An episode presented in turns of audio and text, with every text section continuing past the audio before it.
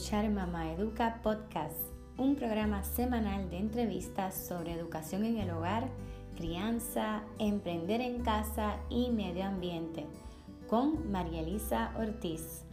Pueden escuchar los programas en las plataformas principales para podcast y en nuestro blog mamaeduca.com.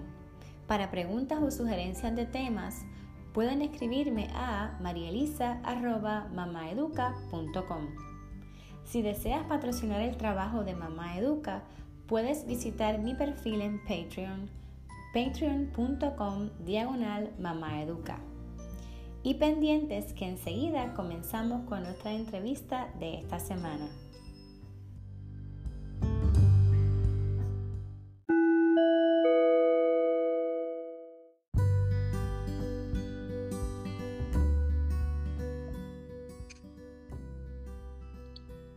Bienvenidos a un nuevo episodio de Mamá Educa Podcast. Gracias a todos los que están escuchando este programa. Hoy conversaremos con Mayra Rodríguez, fundadora del blog Estilo Familiar, mamá de dos adolescentes y educadora en el hogar desde hace varios años. A través de Estilo Familiar, Mayra presenta contenido muy útil y variado acerca del homeschooling, la naturaleza, artes manuales y también recetas. Mayra es puertorriqueña y reside actualmente en el estado de California. Bienvenida Mayra a Mamá Educa Podcast. Hola María Elisa, muchas gracias por invitarme. Es un honor para mí estar aquí contigo. Sí, muchas gracias. Eh, luego de esta introducción breve, eh, me gustaría que hablaras un poquito más de, ¿verdad? ¿Quién es Mayra Rodríguez para los que no te conocen y desde cuándo estás educando en casa? Bueno, no se me hace fácil hablar de mí, pero déjame ver. bueno, pues primero que nada soy mamá y esposa eh, de, dos adolescentes, como dijiste, de 14 y de 15 años, y esposa de mi, de mi primer y único novio. Este, así que ya llevamos 21 y más 8, 28, 29 años juntos. Mira para allá. este, esta soy yo como mamá y como persona, estas son mis prioridades, mi familia, Dios, ¿verdad? Lo primero. Y luego, pues entonces sí, soy escritora y fundadora de Estilo Familiar, que es un blog, como tú dijiste, sobre homeschooling. Y hace, estamos haciendo homeschooling desde 1900, desde el 2006, así que llevo 12 años y medio más o menos haciendo homeschooling, así que como quien dice, toda la vida de mis nenes. Exactamente, sí, porque el mayor me dijiste que tiene 15 y el otro 14. Exactamente. Así que nunca fueron a la escuela, el menor sí, el mayor sí fue quizás un semestre, Mm. Pero tú sabes, tenía dos años y medio, tres años y era probando porque no estábamos seguros de lo que estábamos haciendo, así que simplemente fue una prueba. Pero ahí me decidí ponerlo y, y ahora sí el mayor por primera vez es parte de una escuela, aunque no a tiempo completo, es parte del programa de estudio independiente de la escuela eh, superior local. Que la mm, primera vez está bajo, bajo algún currículo de la educación pública. Ah, pues mira qué bien. Pues nos hablarás más adelante un poquito sobre eso. Eh, en este podcast precisamente quería hablar sobre ese tema de educar en casa a adolescentes, eh, dado tu experiencia, eh, particularmente porque vienes educándolos desde que son pequeños y ese crecimiento, ¿no? esos cambios que ha habido tanto en ellos como en ti como, como maestra de ellos, ¿verdad? Que, todos aprendemos en ese proceso. Eh, ¿Cuáles han sido esos cambios y retos eh, que has tenido que enfrentar y de qué manera los has ido superando? Pues yo te podría decir que, verdad, ya yo venía en escuela elemental. Mi reto mayor pienso que es el estar en Estados Unidos. Eh, si estuviera en Puerto Rico, quizás no hubiera tenido los retos que tuve cuando entraron a escuela intermedia y cuando escuela superior, porque pues es otra cosa. O, sea, yo en Puerto Rico me sentía que dominaba todo, porque claro, es mi lengua, es mi país, ya yo había pasado por la Yupi, o sea, ya yo sabía el proceso. Pero aquí es un proceso diferente. Entonces, eh, segundo, el, idioma, eh, aunque yo lo domino, eh, aunque con acento que tengo sí lo domino, yo no me sentía que no le, yo no tenía todo lo necesario para enseñarles a ellos inglés ya a nivel eh, más avanzado. exacto, escuela intermedia o escuela superior. O sea, yo quería mucho más de lo que yo le podía ofrecer. Y pues yo, o sea, tuve que aceptarlo. Yo siempre he sido de estas personas que hacía el currículo yo misma, adaptado a ello, yo buscaba todo, yo hacía todo.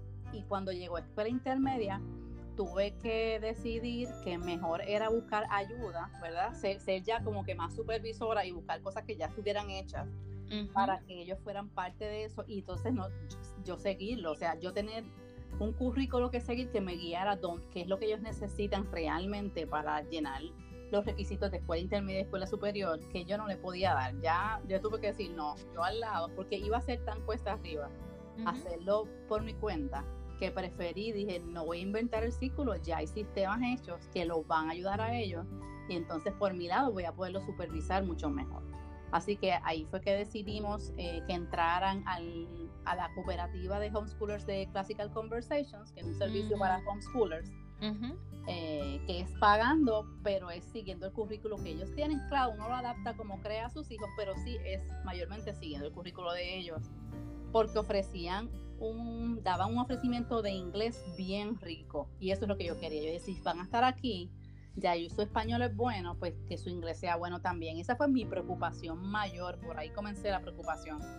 Y de verdad que eso fue un palo. Sí, que te ayudó muchísimo esa cooperativa. ¿En qué momento eh, hiciste esa transición, hicieron esa mudanza allá? ¿Qué edades tenían ellos? Pues ellos se mudaron realmente en 2009, hace como nueve años. Nos mudamos a Estados Unidos, a Nueva York. Ellos tenían cinco y siete años. Y su español pues era de esa edad, o sea, sí lo dominaban completamente. En casa seguimos hablando 100% español y el inglés que aprendieron fue el, interés que ellos tienen en las interacciones en la comunidad, en la iglesia, en, lo, en pelota, que fue muy bueno. Pero necesitaban ese inglés conversacional, el de hacer presentaciones frente a un grupo, eso les hacía falta. Oye, yo no le voy a poder dar eso en casa. Más el grupo que, que hemos tenido de, de, de, support de homeschoolers, no tenían como programas así, era como que todo era más ir al parque. Y yo quería tener una experiencia donde ellos pudieron crecer el idioma, porque eso a mí me preocupaba. Así que ellos estaban, en ese momento fue la necesidad de el inglés y su desarrollo, ya para empezar el séptimo grado y octavo, y también que ellos ya como que querían, no me lo expresaban, pero que les hacía falta como estar más en grupo. Como que ya iban a ser más adolescentes y como que les hacía falta esa interacción. Y de verdad que esa fue una solución muy buena para nuestra familia. Qué bien. Y digamos, después de todo ese proceso que pues entraron al grupo, a la cooperativa, eh, cuánto tiempo pasó para que tú pues vieras realmente unos cambios y un aprendizaje y, que ellos se eh, comenzaron, digamos, a expresar mejor en, esa lengua que tú querías introducir, que era el inglés, más fuertemente. Pues ellos no tenían mal inglés, se defendían, pero ya, yo te digo, en semanas, ellos bueno, el primer día me dijeron, mami, gracias por ponerlos y me abrazaron porque lo disfrutaron tanto. Qué bueno. Ellos van un día a la semana, van de 8 a 3 y toman todas sus clases, que las estudian de antemano en la casa, lo que hacen es hacerlo en grupo. Y luego el resto de la semana ellos son, completan, su, completan su trabajo para la próxima semana. Pues a ellos les encantó la dinámica, hacen juego, hacen... es bien, es bien eh, estipulado, bien estructurado y bien bastante elevado el trabajo que tienen que hacer. Pero eso como que les gustó el reto, ellos tenían que competir por ser el rey de las palabras en latín, o sea, esa competencia a mis hijos les encanta, a ellos les gusta, tú sabes, varones que les gusta competir, les gusta estar sí. eso a ellos les encantó y la dinámica y para, yo veo que para ellos, ellos son como sus primos, como, como no tenemos familia acá, esa es ha sido su familia.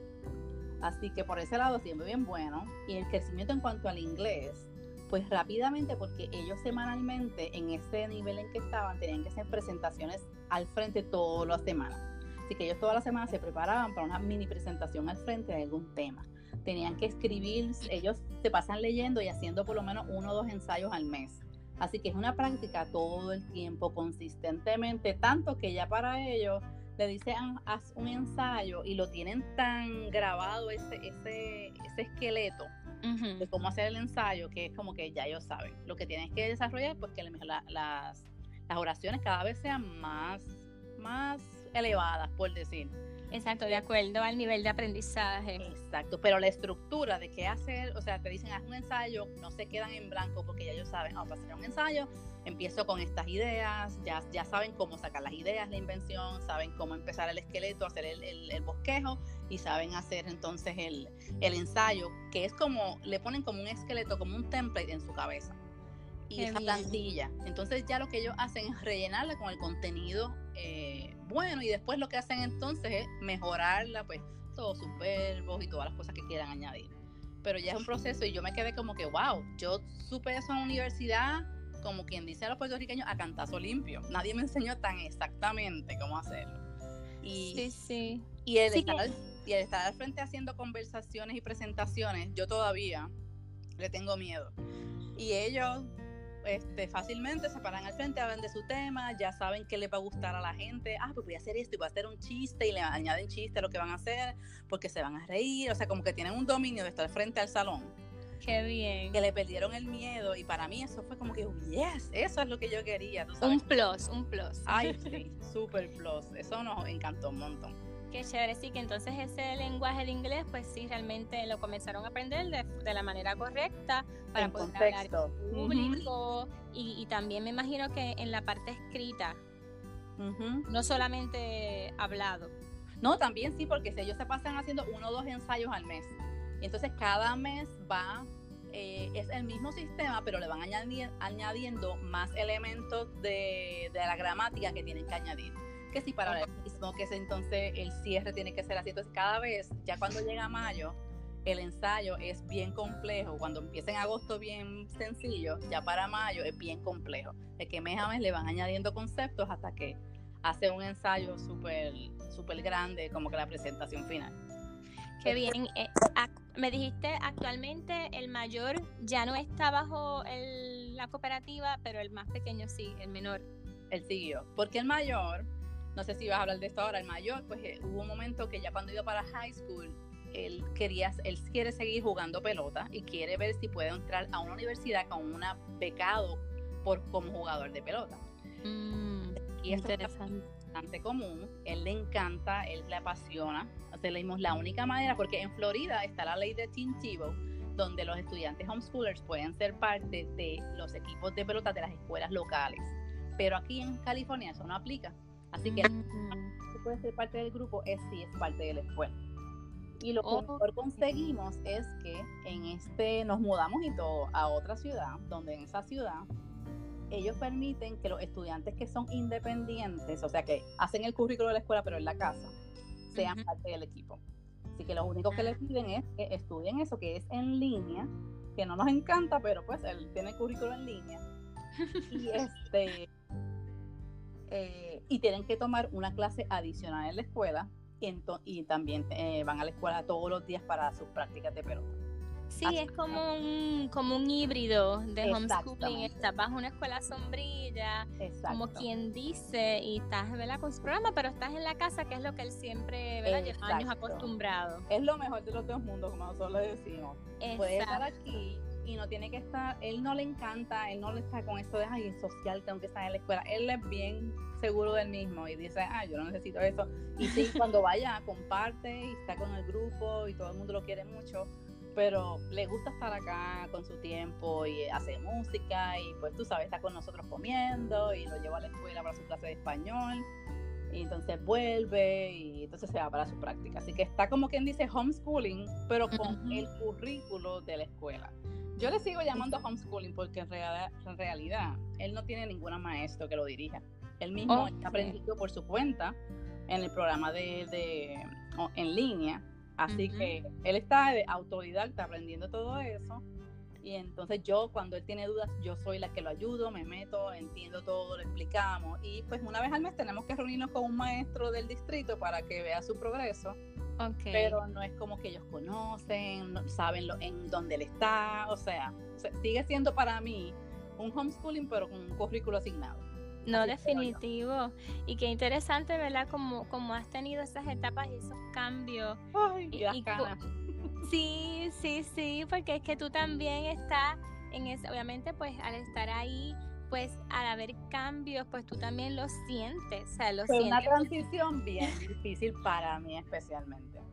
El que fuera a la escuela era, o sea, no era como que yo estaba, no, tú sabes, porque yo estaba bien, yo siempre dije, el día que quieren ir a la escuela están abiertos ahí, pero ellos fueron viendo y pues les gusta, a ellos les gusta el ambiente de homeschooling, las amistades y etcétera. Entonces, pero él estaba bien, él estaba, el, el que hizo la decisión fue él, él estaba, él es bien apasionado con el tema. Cuando yo vi que él dejó Classical Conversations por eso, que le encantaba, le encanta todavía Classical Conversations, Ujú. yo dije, wow, pues tú estás bien comprometido con tu idea de seguir pelota, porque él para nada iba a dejar eso. Pero cuando vio esa oportunidad, pues dijo, está bien, porque voy a estar como quien dice haciendo homeschooling. Pero Claro. fue, fue un proceso de adaptación bien diferente porque est- estábamos bajo la lupa de alguien y bajo un currículo que al ser en línea no es tan amistoso y Mm. tiene sus barreras, es Common Core. eh, o sea, mi mente peleaba las ideas que ellos les enseñaban. Ay, me imagino. Yo estaba, este, ¿cómo es? Entonces las preguntas son bien como si fueran el SAT, AS, AST, como que te quieren tru- truquear, te quieren Ok. coger de bobo. Entonces yo, yo, eh, yo lo peleaba porque decía, pero ¿y cuál es el sentido? Si el- lo que queremos es que el de la, la contestación correcta. Pues, Ajá. tú sabes, pero ahora mirando digo, bueno, pues entonces este es tu preparación para los SAT y para los exámenes Ok. estandarizados Ujú. que nunca habías tenido experiencia, porque en realidad yo nunca saqué tiempo para todos los años llevarle a, a, a, a, a pruebas exámenes. estandarizadas. Y cuando uno llevaba esas pruebas estandarizadas, el conocimiento de, o sea, no te- nuestro currículo no estaba basado en esos exámenes, así que no iban a salir bien. O sea, pero O sea, que ha sido bueno en, en esa parte. Sí, o sea, ahora que después lo pasé y pues las ganas me salieron, y lloré y de todo. Y, y- y de verdad que no fui el mejor ejemplo para mi hijo y se lo dije en verano. Yo no fui tu mejor ejemplo el semestre pasado porque te mostraba mi, mi, mi desesperación. Ansiedad. Y él, y él también lo, lo tomó así, así que fue un súper mal ejemplo, pero aprendimos los dos de que pues vamos a tener buena actitud, Dios nos puso esa oportunidad, así que nosotros tenemos que disfrutarla y no ser malagradecidos, bla, bla, bla. Así que este Exacto. semestre he estado bien pendiente a todo el calendario, a disfrutarme las actividades de la escuela, ya vamos a los juegos de fútbol, o sea, para que él se sienta que es parte de eso, aunque siga acá. Y se sienta Sí. cómodo y Es que es parte de, de todo lo que es cambio en, en- en la vida. Cada etapa, cuando hay sus cambios, nosotros a veces ponemos resistencia. sí, Y, y pues la resistencia la pusiste ahí, pero ya aceptaste, ¿verdad? El, el cambio y, flu- y te dejaste fluir. exacto. Y, y entonces, eh, tú ahora que estás en, en- en ese proceso de escuela superior, escuela intermedia, ¿cómo comparas el homeschooling eh, con las etapas primarias, con estas nuevas etapas? Y, y digamos, ¿qué consejo eh, podrías darle? O, o más bien, co- Ujú. ¿cómo, ¿cómo nosotras podemos prepararnos para esas etapas? ¿Qué consejo en ese sentido? Pues mira, me pongo a pensar y veo que ya se fue escuela elemental, que ya Sí. se fue escuela eh, intermedia, ya están los dos en escuela superior. Ah, digo, los dos wow, están en los superior. dos, el menor entró ahora en noveno. Ah, ok. O sea, es que acá eso es escuela pública, escuela superior. Superior. perdón. Pues entonces te quedas pensando, wow, se nos fue todo ese tiempo y uno pensaba que, que nunca se iba a ir, entonces ahora uno ve que se fue rápido. Tú sabes cómo somos las mamás. Primero yo pienso que siempre se lo disfruten. O sea, antes que nada, yo sé que yo me desesperé y todas nos vamos a desesperar, pero que dentro de todo veamos que tenemos la oportunidad de estar con ellos en todos esos procesos de cambio. Que lo Ujú. disfrutemos y que lo veamos como que momentos en que los dos estamos creciendo. Porque el- en homeschooling uno crece en cuanto académicamente, pero también personalmente. Uno se conoce tanto uno y conoce tanto a sus hijos Ujú. que esa parte es preciosa y, y, pues va a valer la pena todo lo que están pasando. Así, eso se lo de, de mamá a mamá. En cuanto a contenido, yo pienso que cada vez se pone más estructurado, porque claro, al final ya en escuela superior tú lo estás dirigiendo, sobre todo acá es bien competitivo la- la- todo esto de entrar a las universidades. Y todo el mundo quiere entrar, tener las buenas notas, porque, y, porque de, de eso depende mucho las, los scholarships, ¿verdad? Las becas, y acá es súper costosa la educación. Y Ok. pues como que tan... ay, Yo me acuerdo en Puerto Rico, yo cogí College Board, lo pasé, ay, qué bien, salí bien y llené la solicitud porque la escuela me lo dijeron y pasé la UP. No, yo no estaba ni muy, tú sabes, ni mis papás estaban como que, ay, ¿qué vas a estudiar? Yo, yo estaba como que más suave, todo pasó y entré. Pero acá sí, como, que, ya era la, lo que tocaba, el próximo paso. Pero acá es como que te, de antemano te tienes que preparar y no como que se te fue el, el barco o algo así. lo que digo que lo tomen, que se preparen, si están en Estados Unidos, que se preparen con tiempo. Y pero en cuanto al curso así para todo el mundo que aplique, que sí yo por lo menos yo entiendo que yo no fui tan fuerte con las matemáticas y creo que porque como a mí no me encantan, los reflejé quizás en mi currículum no darle tanto. O sea, cumplimos. Pero yo creo que debí estar más atenta a hacer más, a darle más práctica estos, ¿cómo es que dicen en español? Estos ejercicios así de drills, así de, de matemática, de que se sepan bien la suma, asegurarse que se sepan lo básico para que dé seguridad. Yo pienso que yo fallé un poquito en eso y siempre después lo, traté de corregir y lo fuimos corrigiendo, pero que cada corregir da más trabajo y toma más tiempo. Claro. ser más consistente en eso porque lo demás se aprende con, con, con, con lectura y escritura, pienso yo. O sea, ciencia, por ejemplo, tú puedes, eh, tú puedes ponerte al día porque tú entonces, entonces empiezas a leer y empiezas a dominar. Pero las matemáticas, a veces si te quedas un poquito rezagado, ponerte al día o, tratar de estar más adelantado es más difícil. Yo pienso que, que, se le dé un poquito más de matemática si es que no es lo fuerte de ustedes. Como que sí se le dé de una manera agradable, pero que no se quede rezagado en matemática, yo pienso. Sí. Eh, Recuerdo una vez, perdona que te interrumpa, que en un Facebook Live que tú hiciste, lo dijiste y mencionaste que era que tú recomendabas que la matemática se diera todos los días. Y a partir de ahí yo te seguí el consejo y trato de hacerlo. Este, sí. Hay veces que uno como que falla un poquito, pero tratar de darle fuertemente. Exacto. No, y cuando en matemática vienen los problemas, uno como que a veces no los ataca cuando tiene que ser. Y hay tantos recursos ya hechos que te pueden ayudar y tantos videos buenos en línea y juegos que los pueden ayudar, que no tiene que ser nada más un repaso entre la mamá y el estudiante, puede ser como que prácticas en, en, en apps, prácticas en online, prácticas en diferentes papeles, ¿verdad? Para variar la manera de hacerlo, pero hay tantas actividades buenas y cuadernos que de verdad que hoy en día no tenemos excusa para que no sea divertida las matemáticas y que no sean tan estresantes. Y si no es, y si no es un tema que dominamos, que busquemos un, programa que nos ayude. Por ejemplo, nosotros nos ayudó mucho Teaching Textbooks. Lo empezamos a usar cuando fueron a escuela intermedia, porque ya estaban más grandes y no me molestaba que estuvieran más en la computadora trabajando. Y porque es como más animado, la misma clase te va guiando eh, tiene animaciones. A ellos todavía a Lucas le gusta y le encanta y está allá en Álgebra 1 intentamos Saxon este año, los teníamos los dos, tenemos a Saxon con los videos y Teaching Texas y como quiera se decidió por ese año, yo lo dejé que él lo decidiera. Él se prefirió Teaching Textbooks, así que con esas está. o sea que, son programas, eh, currículos eh, digitales. Digitales, sí. En este caso todavía se hacían en disco. Hoy en día creo que ya lo tienen en línea. Entonces, nada, creo que tiene dos opciones, pero se están yendo más hacia el, el estudio en línea y todo se hace en la computadora. Ah, tiene un libro, pero Lucas prefirió hacerlo todo en la computadora. Y le, él inserta el disco y le dan la clase. Yo diría que la clase dura unos videos de 5 a 7 minutos, 10 máximo. Le dan el contenido y ahí mismo, bien animado, bien chévere. Y ahí mismo le dan los ejercicios que tiene que completar y la misma computadora los, eh, los corrige y te da el promedio al final. Así que tú tienes una nota diaria de cómo va su trabajo y te incluye los exámenes también. Qué chévere. Yo no tengo que hacer nada. Todo está ahí, yo simplemente verifico. Yo siempre le tengo el límite, mira, que saques de 90 en adelante, porque si sacas menos es que hay algo que, te está dando problemas.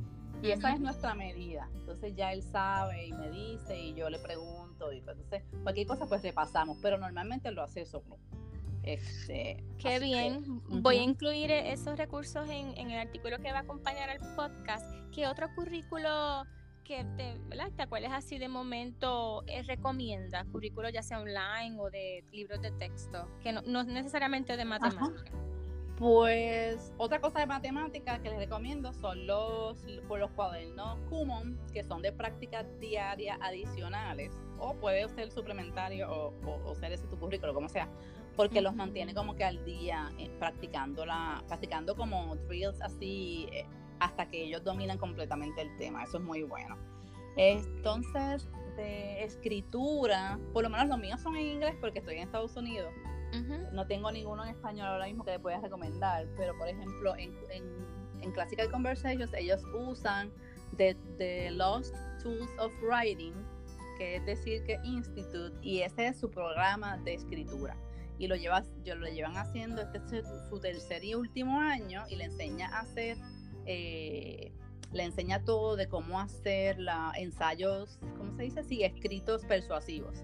Así que yo, esto es lo que le enseño, con ese sistema es que le enseñaron a hacer su plantilla mental de cómo se empieza, cómo empieza a tener invención, para que no, entonces cuando le dan a uno un, un tema, escribe sobre tal, tú no sabes qué escribir.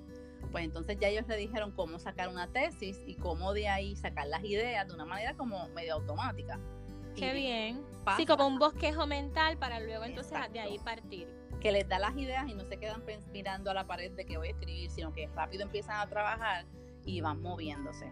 No se quedan así parados. Así que ese es, bien bueno. Y otros buenos de escritura también son los de IEW, que es Institute, Institute of Excellence in Writing, que es del señor este Padua, Padua son muy buenos también. Él también le da temas así y cómo hacer la escritura fácil. Eso los usaban más cuando estaban como en sexto por ahí. Entonces, déjame ver qué más puedo pensar. Eh, lo otro ha sido leer mucho. Ellos en este, en este currículo que tienen leen mucho constantemente y eso es bueno, pues se mantienen leyendo. Claro. Y eso es súper bueno. Así, a ver, ellos cogen lógica, pero ¿quién quiere coger lógica? no, pero les encanta. Y ellos también cogen latín, pero eso, ¿quién quiere coger latín? Si necesitan uno, pues me avisan. Sí, sí, no, y, y lo que podemos hacer es que luego, eh, para incluir entonces en el artículo, si te acuerdas, al finalizar la grabación de alguno otro, te lo envías y lo añadimos en, el artículo. este, entonces, eh, quería hablar un poquito, que se sale un poco del tema, pero te he escuchado hablar de, eso y es sobre la quemazón o el burnout. Eh, que has mencionado eso y, y, yo creo que todas las mamás en algún momento nos ha pasado que nos cansamos, nos estresamos, ellos también se aburren y como que uno necesita parar. ¿Qué, qué nos puedes hablar sobre eso, Mayra? Pues ya soy una experta en la quemazón de tanto que me han dado. sí. Ya yo sé que a octubre es mi mes como ya yo sé que por ahí viene. Entonces, pues ya, ya, yo me conozco, como que tengo un termómetro. Así escribí yo un, un artículo sobre el termómetro de cómo nosotras somos el termómetro de la casa y en un momento explotamos y pues se daña todo el ambiente. Ay, sí. Que sí, después uno está arrepintiendo, pidiendo perdón y tú sabes. pues para evitar eso, y como los años se van a ir conociendo de, que, de qué les está pasando, porque se están portando así, porque están desesperados, pero es como esa acumulación de cansancio entre que es mucho trabajo el homeschooling y es mucha tarea para uno muchas preocupaciones porque no, uno no es una maestra y se va a la casa a dormir tranquila, uno es la maestra, pero es la mamá. Todo, exacto, eh, todo ahí. Exacto, y no se va, por la noche te quedas levantada pensando, ay, no le salió, y, o sea, no le da off. Pero tenemos que buscar las maneras de desenchufarnos y, ver cuando ya estamos, cuando ya hay que dejarle a ellos que se responsabilicen y nosotras este, como que implantar eh, reglas que ellos tengan que seguir y aunque uno por dentro tenga como una hernia y una úlcera, pero o sea, dejarlos a ellos que, que tomen acción, sigan las reglas y en algunos momentos que paguen las consecuencias positivamente para que ellos vean, ¿verdad?, las consecuencias de sus acciones. Pero dentro de todo, pues, es un proceso de dejar ellos que tengan su responsabilidad mientras uno supervisa y a la vez saber que cada cual de nosotros, aunque vivimos juntos, necesitamos tener tiempo independiente. Y yo ya no tengo ninguna pena de decir me voy, no me llamen, pero eso es verdad en forma de broma. Yo digo, me voy, que estoy súper cansada, este, no quiero saber de ustedes, pero ellos se ríen, ellos saben, ellos saben lo que quiero decirles, que esta semana estuvo dura, me voy a una tienda, un thrift shop, que son mis tiendas favoritas, y ellos saben que allá es como yo estoy en el paraíso, me despejo, voy al parque, o sea, que cada uno hagamos actividades que cada uno nos complazcan personalmente, igual que ellos tengan tiempo para hacer, no solamente estudiar, sino que tengan tiempo para jugar, para estar con sus amigos, para crear, para aburrirse, para todo lo que, ¿verdad? Exacto. A, Que, les dé sanidad mental, que nos dé sanidad mental. Sanidad mental y uno se va conociendo porque ya uno va como que empieza una peleita, entonces cualquier cosa es como que ya, ya no nos entendemos tanto, me desespero que no entienda a tiempo, entonces ya voy como que, vea, que me tengo que calmar, me separo del lugar, me voy al cuarto, vuelvo.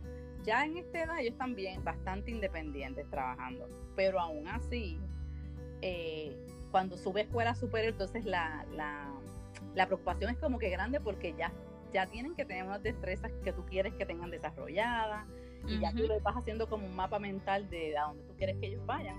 Así que es como que es como que peleando a niveles un poquito más grandes en el sentido de que ya ellos se supone que ya están entendiendo y sean más adultos y exacto. todo sigue igual pero en diferentes niveles como uno dice pero pues ya ellos ya yo no tengo que estar estudiando con cada uno de ellos que eso es mucho más cansón cuando uno está con los niños de escuela elemental a veces tienes que darle todas las clases eh, es más uno a uno. Y yo sé que es bien agotador porque pues este es otro nivel que necesita una ayuda constante.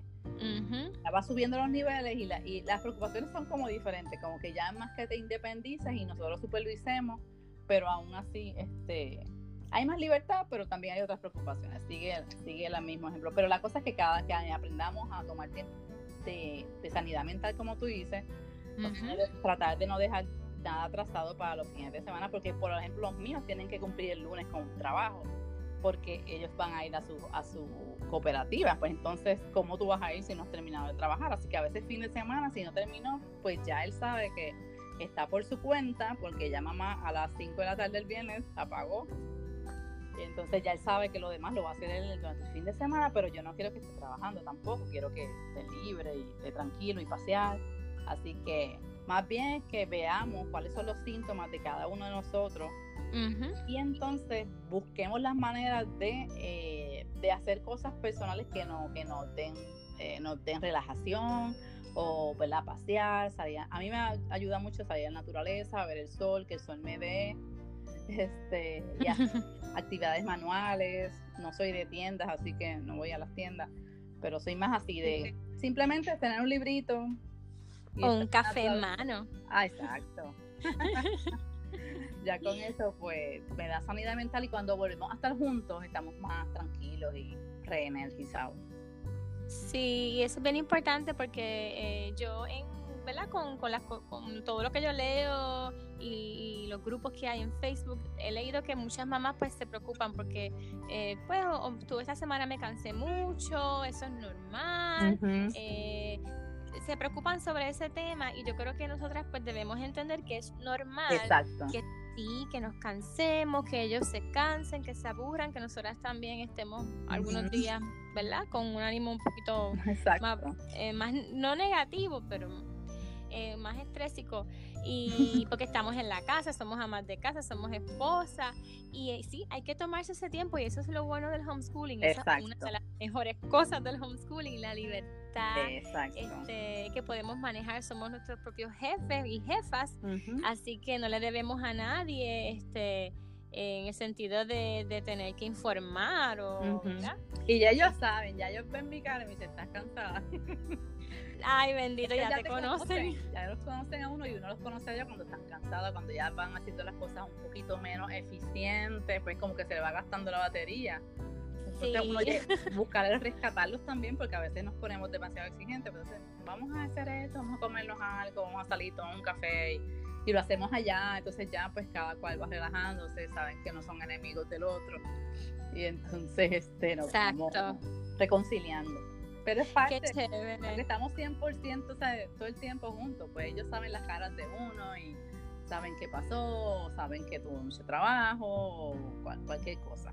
Así sí. Que, esa es parte de la dinámica. Pues qué chévere, Mayra, gracias por toda esa información que nos has dado.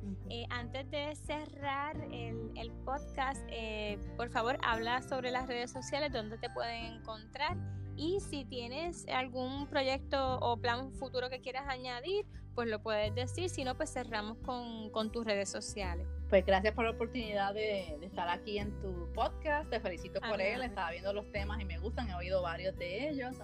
Ay, gracias. Así que este, siempre es un orgullo, ¿verdad? Tener amistades que estemos trabajando en lo mismo y me encanta. Intentaría tener más tiempo para colaborar. Vamos a ver si empiezo a sacar más tiempo. Sí, sí, tienes que hacerlo, muchacha. Siempre esperamos eso. Entonces, este, pues nada, me pueden conseguir como estilo familiar en todas las redes sociales, sobre todo las mayores que yo uso son Facebook. Hago mucho Facebook Live porque es donde encuentro a la gente que me responde más y los puedo ayudar más. Y también mi favorito es Instagram. Yo ojalá todos fueran Instagram pero eh, ahí también me pueden conseguir y ahí yo pongo bastantes historias de, de, lo que hacemos durante el día, porque me preguntan, ¿y qué tú haces durante el día? Y yo pues lo pongo ahí, yo no soy muy de selfie ni de muy de, pero lo pongo porque sé que mucha gente me pregunta, ¿y qué tú haces? ¿Cómo lo haces? Entonces, por lo menos ven un poquito de lo que uno hace y a veces le inspira a la gente. Así que alguna ideita que uno da de cómo lo hace, pues le, le trae una chispa de, oh, puedo hacer esto en mi casa, en mi homeschooling, así que yo espero que esté ayudando, ¿verdad? Los consejitos que uno va dando. Así que sí, sí. con estilo familiar, sobre todo en Facebook y en, y en Instagram, en las, redes que yo más trabajo. Las demás estoy, pero no soy tan activa. Ok. Entonces, en cuanto a proyectos, la, y si quieres te mando la información para que lo pongas y, sepan. Hay una persona, ah, me invitaron a una, la primera convención virtual de homeschoolers y voy a estar participando como speaker, como conferenciante y va a ser en ahora en octubre y es virtual, o sea, las personas pagan y tienen acceso a todos los videos que hay en la conferencia de diferentes conferenciantes de América Latina sobre homeschooling. Así que en esta semana me van a dar la información para poder regar la voz y que la, que la gente sepa creo que los videos, una vez los compres, pues son permanentemente tuyos. Tengo que confirmar esto. Pero le, te mando la información si quieres para que le incluya. sí, me envía incluso para ver si yo puedo participar, ¿verdad? Si es accesible. Exacto. Entonces te dejo saber. Y entonces, nada, estoy ahora planificando otros Facebook Lives. Una serie de Facebook Live que voy a sacar en estos días y varios materiales para preescolares que me, que me preguntan mucho sobre los preescolares qué hacer y a mí siempre me preocupa porque las mamás quieren abrumar a los niños con, tú sabes, con, material, con un currículo de cuántas horas y yo, eso me da miedo. Así que yo me gusta siempre orientarlos bien y eso estoy pensando este publicar unas cositas para, para ayudar a las mamás y dirigirlas un poquito. Sí, porque a esa edad es, más juego. Yo ahora pues tengo las nenas que tienen cuatro años y sí, yo les doy sus cositas, pero bien relax. ¿sabes? Exacto. No, las agobio porque es que ellas lo que quieren es jugar.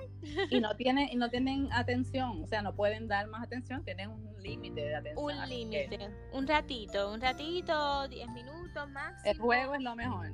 Y lo demás es juego. Es el nene que tiene nueve años y su atención también es, es limitada. Así que, bueno, Mayra, pues mucho éxito. Nuevamente, muchas gracias por haber estado aquí en Mamá Educa Podcast. Eh, recuerden todos pues seguir a, Mayra y su blog Estilo Familiar. Eh, también a todos, gracias a los que han esta entrevista. Será hasta un próximo episodio y que tengan todos una feliz semana.